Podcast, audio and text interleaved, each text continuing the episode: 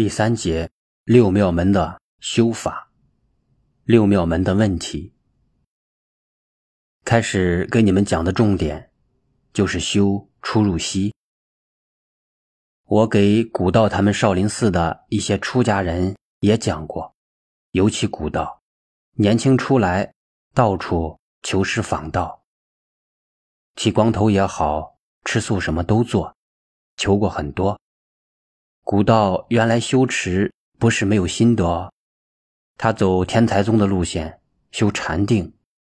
天台宗那个路线是六妙门，六种方法，小指观六妙门。所以我给古道他们专门上课讨论，因为他的确讲究修持嘛。对于没有经验的，就不给他讲了。我说古道啊，你们这几个人注意啊。小止观六妙门是智者大师从《修行道地经》及《达摩禅经》抽出来的一个修行方法。天台宗创宗比禅宗晚一点点，差不多同一个时候，两方面分开的。智者大师自己修持有成就，把这个方法写出来以后，小止观这个法门。就在天下流通了。到现在为止，小止观已由小乘变成大乘了。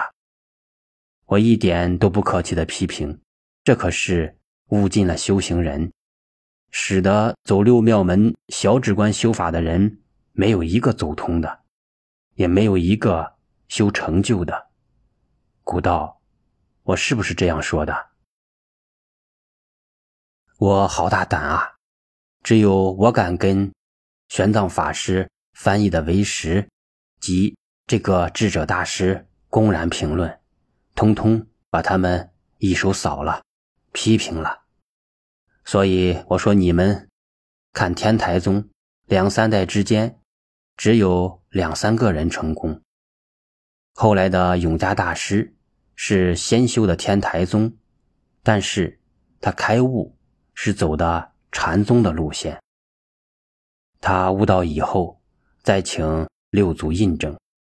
他写的《永嘉禅宗集》，完全脱开了天台宗的办法，他很了不起。所以禅宗真正了不起的弟子啊，是永嘉大师，可以说他是第一人。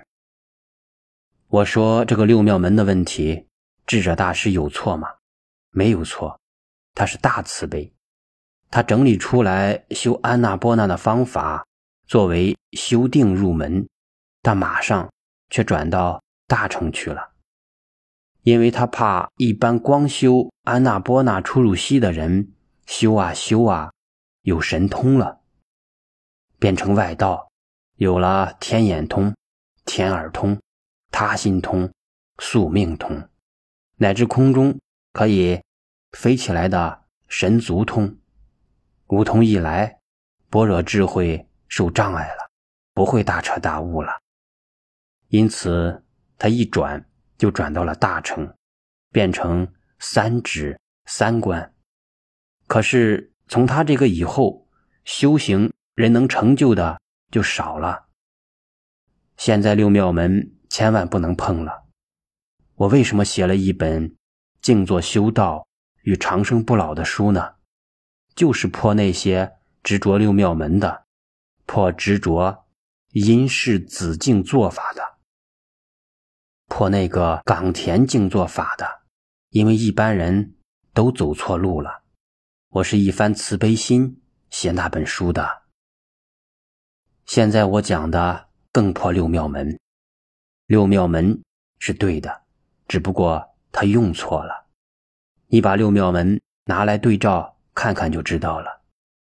所以现在走遍天下的禅宗，乃至打起坐来，问他们在干什么，都是在修止观、修数息观，就在那里打坐。不止他们哦，古人很多都落在了这里。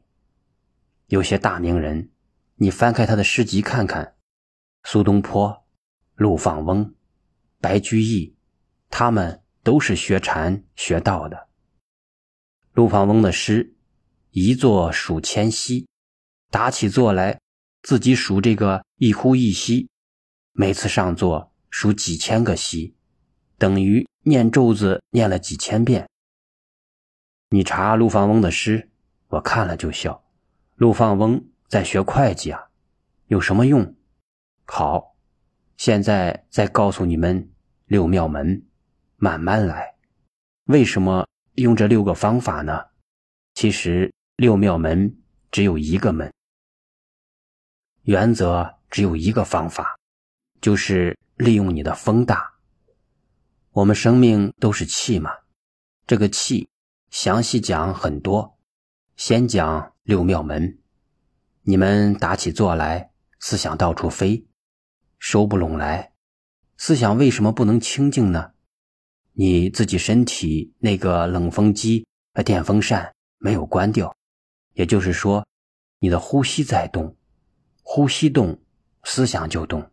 换句话说，思想动，呼吸就动，心、息两个没有连在一起。